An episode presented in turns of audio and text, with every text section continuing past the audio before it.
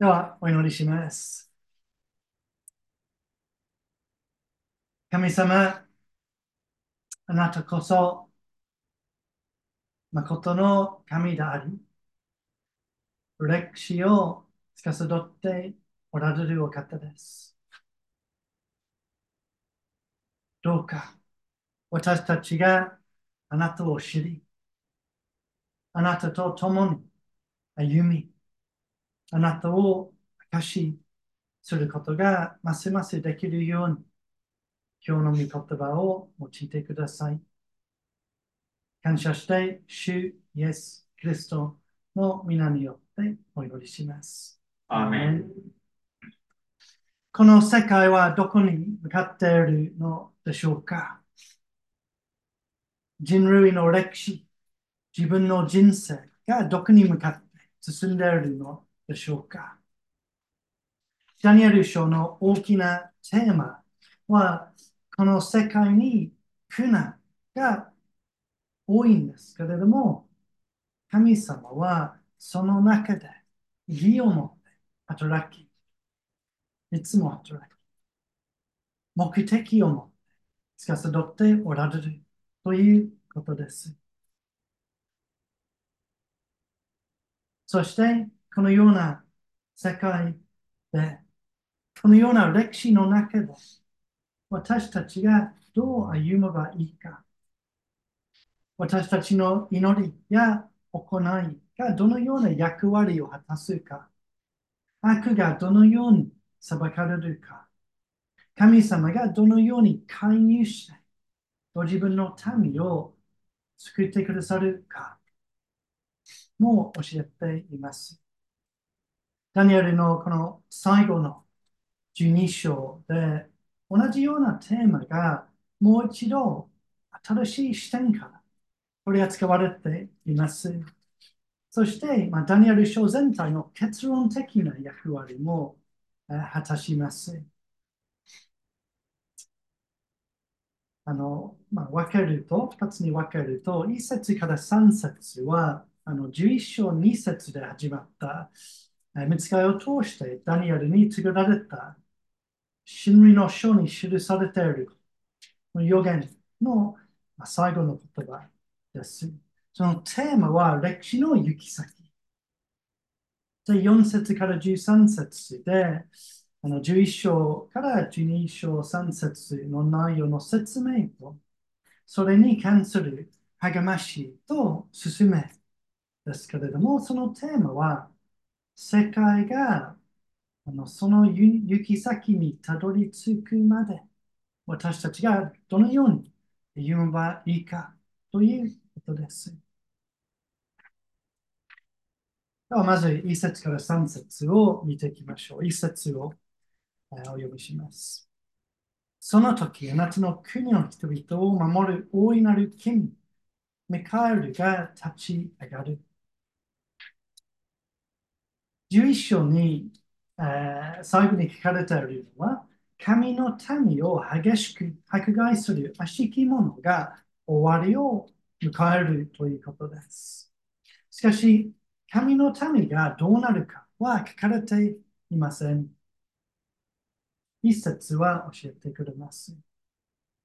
まず、重章に出てくる最高位の君と呼ばれる力強い見つかい天使のミカエルが神の民、つまり、クリスト教会を守るため立ち上がります。中章からわかるように、ミカエルや他の見つかいは私たちを守るため、悪魔と悪霊と戦ってくれます。その働きがなければ、私たちに対する霊的な攻撃や迫害、また誘惑などがもっともっとひどいというわけですね。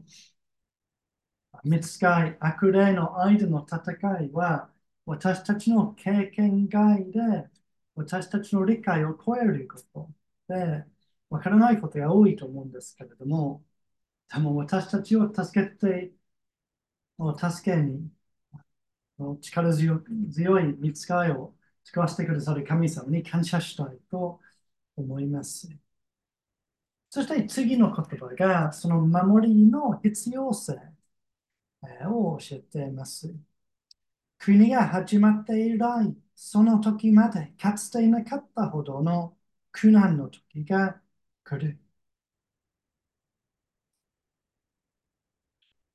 世の終わり、つまりイエス様が来られる時、その時の前の時代が最も苦難のある時代。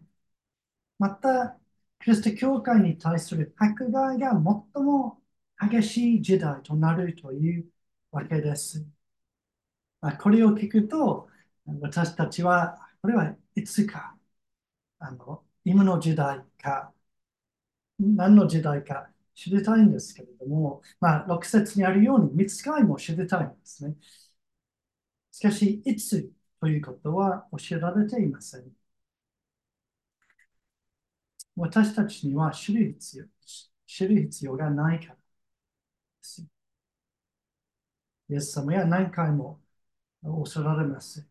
神様以外、誰もその日知りません。イエス様の時代から今にわたって、すべての時代において、クリスチャンは世界の、また教会の苦難ので、私たちの時代は、この苦難の時代、最後の時代だったと、えー、考えてきました。でも、毎回次次の時代が来ました。この予言が与えられているのは、私たちがイエス様が再び来られ、世界を裁く、えー、前の最後の時代はいつか、自分の時代かどうかを測るためではなく、与えられているのは、私たちが苦難や迫害を覚悟して、その中でも神様を離れずに、最後まで希望と平安と愛を持って世の光として生きるためです。今日の今日の世界を見れば、かつてないひどい苦難、迫害が確かに行われています。20世紀の戦争などを見てもそうです。かし、イエス様がこの時代に来られるか、もしくは次の時代に迫害がさらに激しくなるか、私たちには分かりません。しかし、確かなことは、この一節の次の言葉。しかし、その時、あなたの民であの書に記されているものは皆救われる。苦難があります。しかし、その真ん中に神様の救いが介入するのです。一節から三節で誰が救われるか、またえこの救いはどのような救いかという二つのことが教えられています。を見ていきたいと思います。まず、誰が救われるか。この救われる人が3つの表現で紹介されます。3つとも同じ人たち。救われるすべての人を指します。まず、一節にある、あなたの民。ダニエルの民。つまり、ダニエルが属している神の民です。エゼキエル書37章26節から27節にこう書かれています。神様の言葉。私は彼らと平和の契約を結ぶ。これは彼らとの永遠の契約となる。私はそれを彼らに与え、彼らを増やし、私の成長を体のうちに永遠に置く。私の住まいは体と共にあり、私は体の神となり、体は私と私の民となる。人間は自分の罪のゆえに神様から離れて神様に裁かれるに値するものです。神様との敵対状態にあります。しかし、イエス様による罪の許しを通して、誰でもが神様との平和関係に入り、今も永遠にも神様と共に住むことができるのです。神の民とは、神様の恵み、許しをいただき、神様の平和の契約に入ったすべての人。つまり、イエス様を自分の救い主として信じたすべての人。許しをいただき、神様と共に歩む人、神のため。私たちもそうですね。次に、あの書に記されているものとあります。神様はご自分の命の書に救われる人の名前を書き記します。書き記しました。神様の書に間違いは決してありませんので、イエス様を信じて救われて、イエス様と共に歩んでいる人の永遠の救いが保証されています。皆さん、イエス様を信じているのなら、自分の名前が神様の書に書かれています。消されることはありません。そして3つ目の表現は3節にありますけれども、の賢明なもの。賢明なもの。これはあの11章、あの先週、もうちょっと詳しく見たんですけども、え一応この賢明という言葉は、神様の知恵に基づいて、どう歩めばいいか分かり、正しく判断して生きる人を指します。そしてその賢明なものは、多くのものを義に導いたものでもあります。これも賢明なことですね。賢明な行い。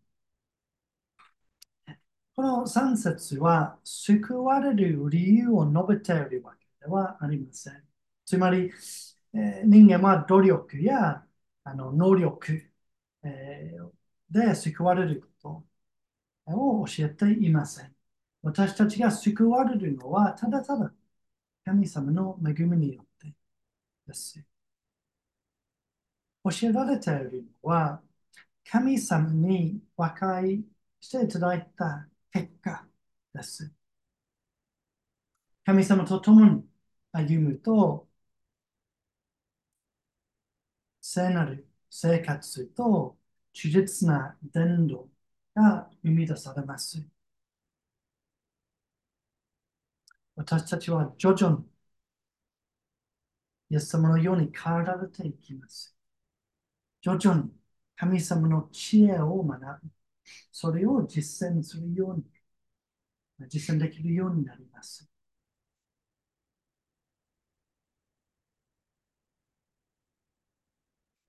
では、まあ、それは誰が救われるかということ。この救いはどのような救いなんでしょうかそれ2節をご覧ください。塵の大地の中に眠っているもののうち、多くのものが目を覚ますとあります。このヘブル語の多くという言葉は、あの人類の中の一部ではなく、すべての人を指します。その多さが強調される、されているということで、まあ、多くとあの訳されていますけれども、す、ま、べ、ての人この眠っている人は死んだ人ですね。つまり、このイエス様が来られるとき、今まで死んだ人はみんな蘇るわけですね。そして、ですね、あのイエス様が救いを完成し、世界を裁くため来られるその日、死んだ人が復活して、生きている人と一緒に神様の御前に立つということが教えられています。イエス様ご自身も同じことを教えておられました。ヨハネの福音書5章28、29節このことに驚いてはなりません。墓の中にいる者が 皆、子、イエス様の声を聞くときが来るのです。その時、善を行った者は蘇って命を受けるため。悪を行った者は蘇って裁きを受けるために出てきます。神の救いをいただく者、つまり、イエス様を信じて、従う者はその日、永遠の命に入ります。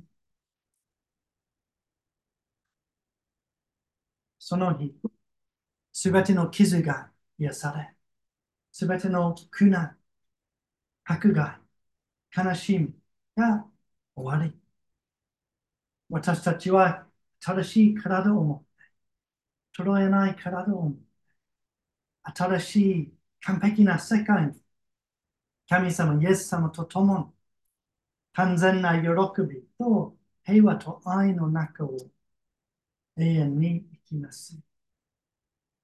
そして、星のように輝く。賢明なものは星のように輝くともあります。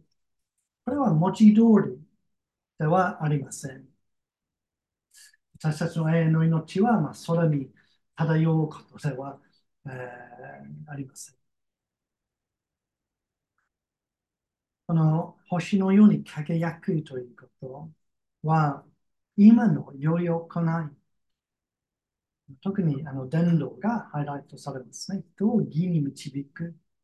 伝道が、その良い行いが永遠に輝き、報われるということです。そして永遠の命の栄光と美しさと楽しみも象徴されています。そのような救いなんです。素晴らしい救い。しかし、あるも、つまり迫害者や暴君の始め、神様とその救いを受け入れないで、罪を悔い改めずに犯し続けるは、地獄と永遠の権利にあります。その罪と心がそれされて、心の暗さ、醜さがそれされて、それに対する正当な裁きを受け、永遠に神様から、あり得る良いことから、新しい世界から締め出されるというわけです。この裁きもちろん裁きですけれども、でも私たちの救いの不可欠な要素の一つでもあります。この裁きがなければ、この世界が完璧な世界にはなれません。神様はこうして、裁きを通して、あらゆる悪、冷酷さ、争い、憎しみ、脅迫、またそれによる苦しみ、悲しみをこの世界から取り除き、この世界を清め、癒してくださいます。今の世界では、悪しき者が栄え、良い者が苦しむことが多いんですけれども、いつまでもそうではありません。歴史の行き先神様の救いと裁き、その正義があります。神の民が慰まられ、癒され、生かされ、永遠に神様、永遠に祝福されて栄えます。悪しき者とその悪は滅ぼされます。本当に素晴らしい救いなんです。心から感謝したいと思います。世界の苦難を見ていると飽きますね。悲しみのあまり飽きます。しかし、それは最後ではありません。この救いが来るんです。明日来るかもしれません。100年後来るかもしれません。来ます。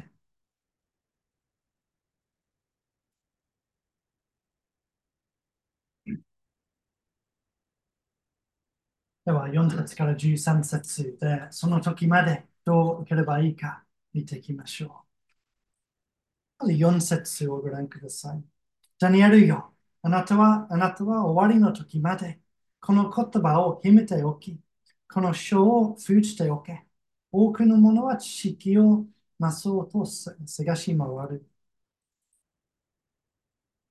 私たちは第一に、御言葉に従って読まなければなりません。えー、この4節にある、この言葉を秘めておき、この書を封じておけという言葉は、誰も読めないようにするということではありません。神様が与えた予言を注意深く保護し、破損しないようにしなさい。そして人々に本書はすべて神の啓示であることを示し、多くの人に神の御言葉を読ま読ませなさいということです。人々は知識を探しにあちこちに走り回ります、誠の知恵が乱せるところは神様の御言葉、この聖書です。何があっても揺らないで、最後まで信仰を持って世界を祝福する神の民として生き抜くため、私たちは御言葉を必要としています。それを毎日読み、考えること。教えられ、暗記して、兄弟姉妹と話し合い、周りの人に伝え、そしてそれに照らして生きることが教えられています。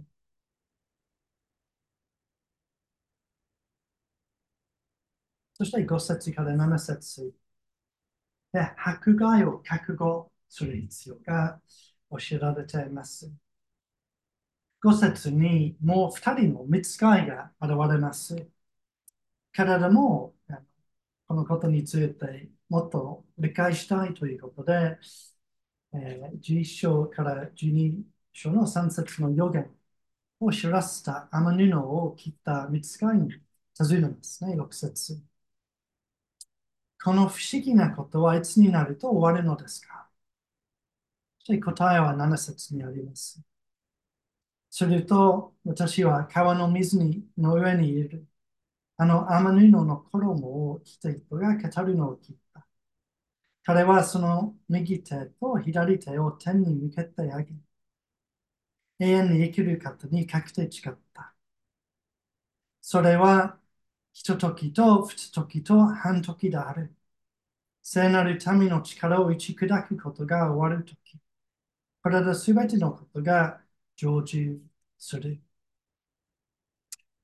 あの、旧約聖書の中で神様に何かを誓うとき、片手を上げることがあるんです。ここで両手。これは100%確か、確実であるということです。そして、ひととき、ふたとき、半時で終わるという不思議な言葉があります。まあ、7章、えこの、えことについて詳しく話しました、えので、ま、今日はちょっと短くしますけれども、もう一度7章のメッセージを聞きたい方は、ま、YouTube でもホームページでも聞けるので、よろしくお願いします。もう一度、えー、このひととき、ふたとき、半時、もう私たちが終わりの日がいつかを測るための言葉ではありません。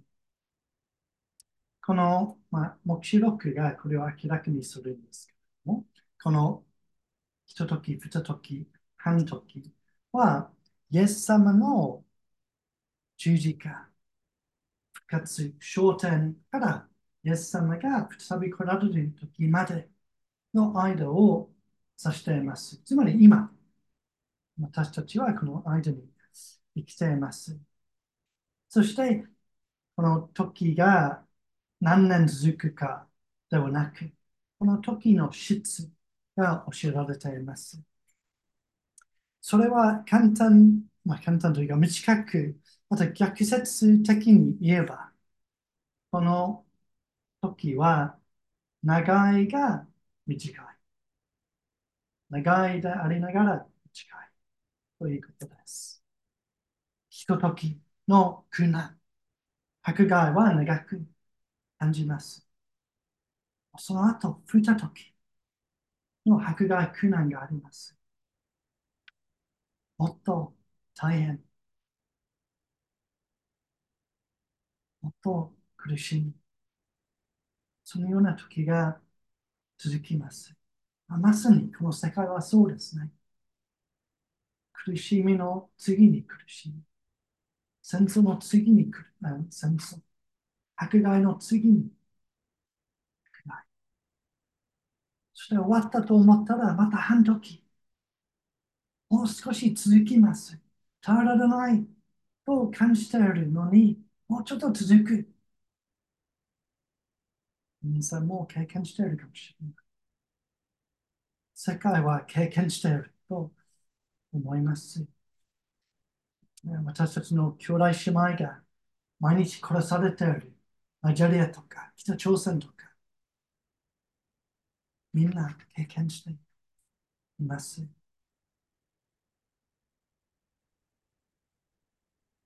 なので、忍耐が必要。覚悟が必要。しかし、同時に、この人、時、二時、半時を足すと、まあ、3.5時となるんですね。それは7の半分。聖書の中で7は完全を意味する数字。つまりこの苦難の時代は2完全。悪や迫害は成功できないということが教えられています。キリスト教会を打ち砕こうとするんですけれども、それはできません。そして永遠と比べると、このひととき、ふたとき、半ときは何もない。一瞬だけです。永遠と比べると。その中、あの生きていると長く感じます。もう永遠から振り返ると一瞬だけ。ということです。そして9章にですね、ダニエル書の9章に、歴史の完成のため、3時半が必要であるということが示されています。この時、この苦難、迫害を通して、神様のすべての目的、素晴らしいご計画が成就するというわけです。つまり、今の苦難今の迫害に意味がある。それはもっと素晴らしい永遠に貢献しています。私たちは迫害、苦難の覚悟をしなければなりません。しかし同時に永遠の救いに目を留めると私たちは正しい道を離れずに希望と喜びと、えー、思って歩むことができます。第2コリント、えー、4章14節、えー、から18節にこう書かれています。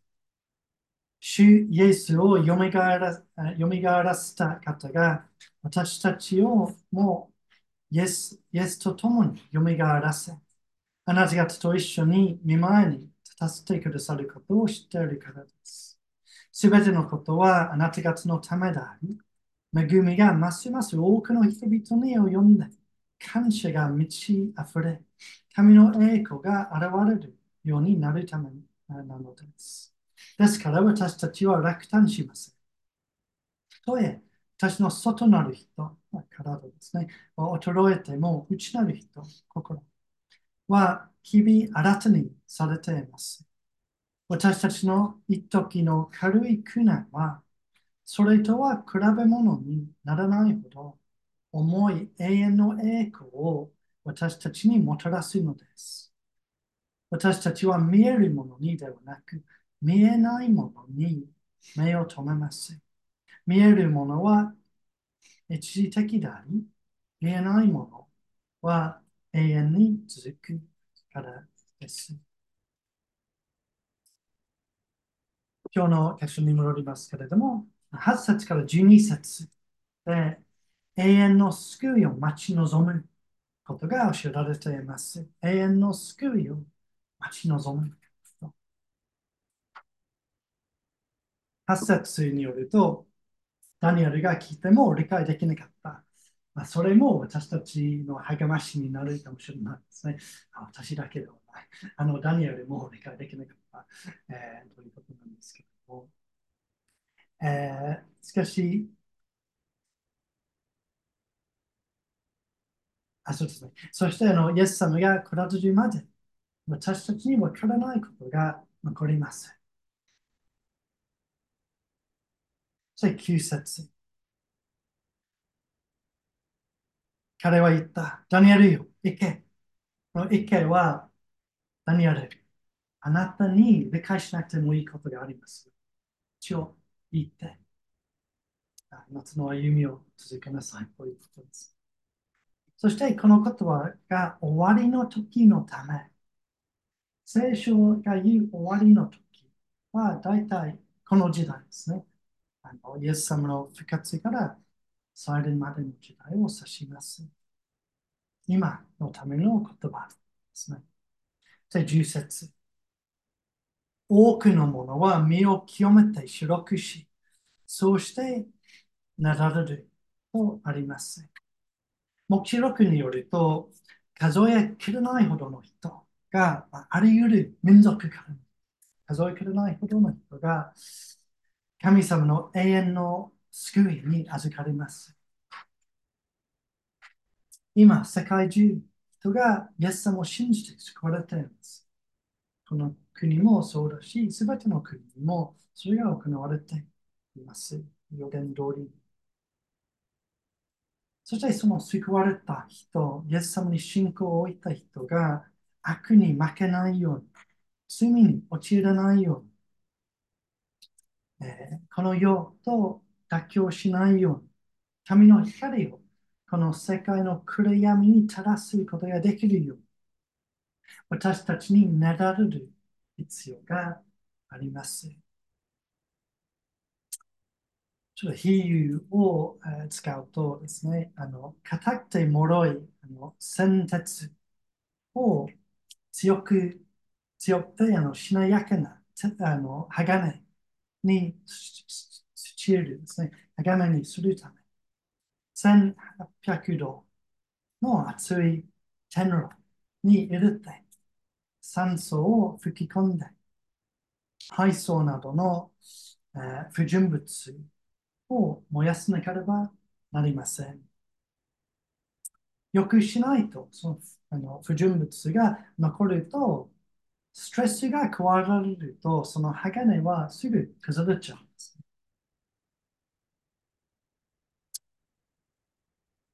私たちも同じです。同じように私たちになられる必要があります。強くてしなやかな弟子となり、最後まで信仰が崩れないようにですね。そのため、苦難や迫害の日を通らなければならない日もあります。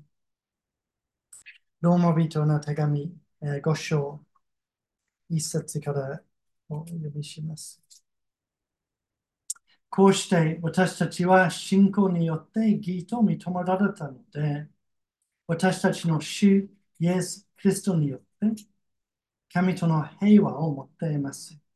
このキリストによって私たちは信仰によって今立っているこの恵みに導き入れられました。そして神の栄光に預かる望みを喜んでいます。それだけではなく、苦難さえも喜んでいます。それは苦難が忍耐を生み出し、忍耐がなられた品性を生み出し、なられた品性が希望を生み出すと私たちは知っているからです。この希望は失望に終わることがありません。なぜなら、私たちに与えられた精霊によって神の愛が私たちの心に注がれているからです。多くのものが救われ、なられますけれども、でも最後まで自分の罪を悔い改めずに、神様の憐れみを、えー、求めずに悪を行う者もいます。彼らは神様のこと、永遠のこと、救いのことを聞いても理解できないとあります。これは頭の良さの問題ではもちろんありません。これは自分の罪とかたかたくなな心のせいで心が曇り、盲目となってしまうということです。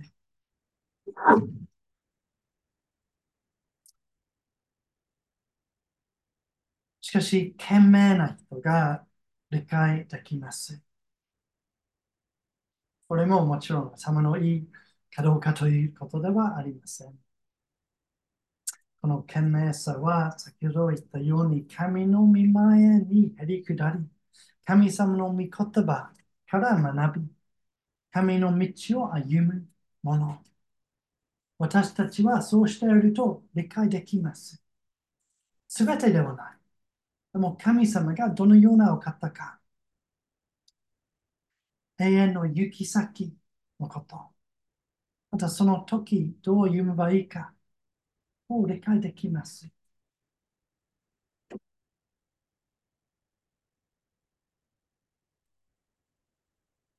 11節から12節浄化の捧げ物が取り払われ、争い、忌まわしいものが添えられる時から1290日がある。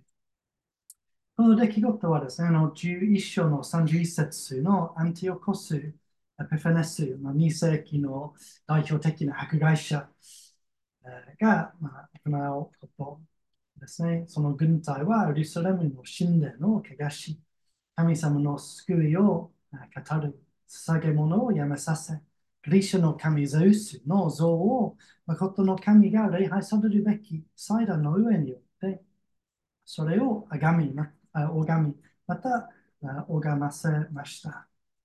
これは大体1290日くらい続いたというわけですね。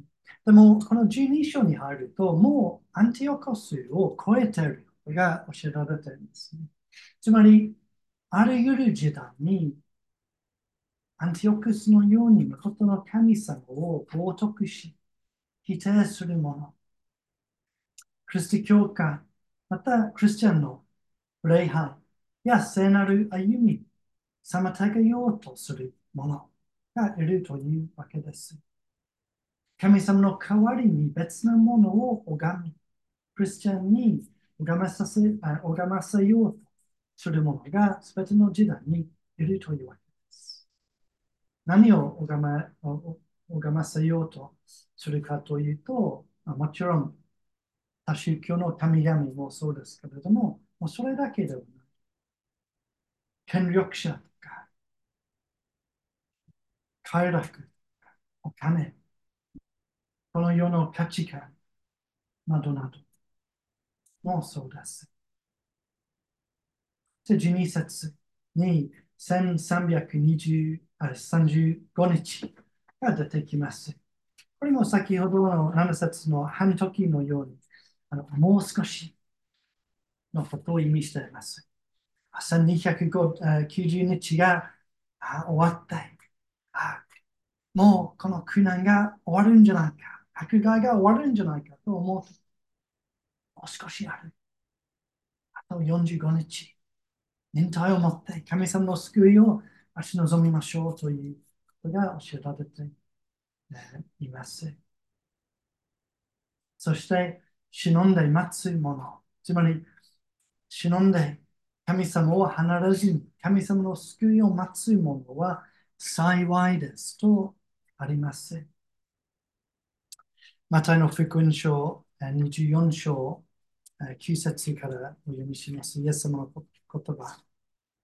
その時、イエス様が、苦難の時ですね。その時、人々はあなた方を苦しみに合わせ、殺します。また私の名のために、あなた方はすべての国の人々に憎まれます。その時多くの人がつまずき、互いに裏切り、憎み合います。また偽預言者が大勢現れて、多くの人を惑わします。不法ははびこるので多くの人の愛が冷えます。しかし、最後まで耐え忍ぶ人は救われます。そして、第二ペトロ一章十節に問われます。これも、この苦難の時、また最後の日についての説ですけれども、このようにして私たちの主であり、救い主であるイエス・クリストの永遠の御国に入る恵み、豊かに与えられるのです。最後まで歩むことを通してということです。でも私たちが最後まで歩めるのは自分の力で。神様の恵みですね。なので、ユダの手紙24節にこうあります。あなた方をつまずかないように守ることができ、傷のないものとして大きな喜びとともに栄光の見前に立たせることができる方。私たちの救い主である唯一の神、私たちの主イエスクリストを通して、栄光、現、支配、変が永遠の昔も今も余裕限りなくありますように。アーメンとあります。では最後に13節。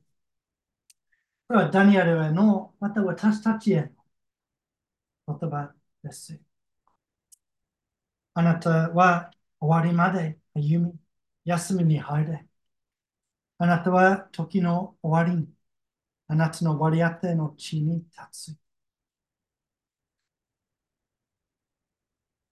終わりまで歩みは今見たように、神様に信頼を置き、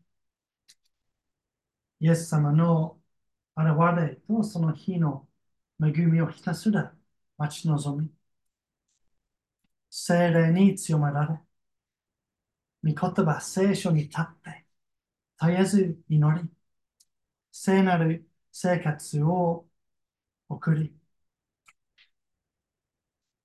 人に対する愛を尽くして、救いの良い知らせを多くの人に伝え、世界を祝福するような歩みを最後までしましょうということ。そして休みに入れ。これは死のことですね。旧約聖書に私たちは死んだ、信者が死んだとき、どうなるか、ほとんど書かれていないので、ダニエルが分からなかったかもしれないですね。死んでからすぐ何が起こるか。ここで教えられているのは、それは休みです。休みです。すべての苦しみ、迫害、苦労を休むことができます。聖に約聖書に教えられているのは、私たちは死んだ途端、神様の懐に行き、イエス様と交わり、それを交わりを楽しみ、その愛に包まれて、一節の復活を待ち望む。これが休み。そして夏の割り当ての地に立つ。この歩みなさいは命令形。これは約束ですね。に立つ。割り当ての地は正しい天と地。正しいイエス様が作作る正しい世界。目視録にこう描写されています。また私は新しい天と新しい地を見た。以前の天と以前の地は過ぎ去り、もはや海もない。危険がない。私はまた聖なる都、新しいアルサレムが夫のために、飾られた花嫁のように整えられて、神の身元から天から下ってくるのを見た。私はまた大きな声が水から出て、こういうのを聞い。見よ、神の幕屋が人々と共にある。神は人々と共に住み、人々は神の民となる。神ご自身が体の神として共におられる。神は体の目から涙をことごとく拭い取ってくださる。もはや死はなく、悲しみも叫び声も苦しみもない。以前のものが過ぎ去ったからである。それと、水に座っておられる方が言われた。見よ、私はすべてを新しくする。また言われた。書き記せ。体の言葉は真実であり、信頼できる。そして、終わります。見つかいはまた、水晶のように輝く命の水の川を私に見せた。川は神と子羊の水から出て、都の大通りの中央を流れていった。こちら側にも、こちら側にも、十二の実をならせる命の木があって、毎月一つの実を結んでいた。その木の葉は諸国の民を癒した。今の世界を見ると、諸国の民がどれほど癒しを必要としているか分かると思います。もはや呪われるものは何もない。神と子羊の水が都の中にあり、神のしもべたちは神に仕え、御顔を仰ぎ見る。また体の額には神の皆が記されている。もはや夜がない。神なる主が体を正されるので、灯火の光も太陽の光も得らない。体は余裕限りなく王として治める。皆さん、これは、今読んだことは、歴の行き先なんです。今、しばらくの間、私たちは苦難を経験し、信仰のゆえの敵対、苦難もあります。しかし、歴史の行き先は、正しい世界、癒し、慰め、喜び、神の栄光なんです。誰でも、イエス様を信じ、イエス様と共に歩む人の行き先も同じです。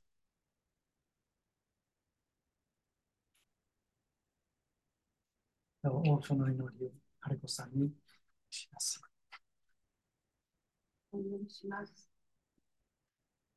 歴史を司る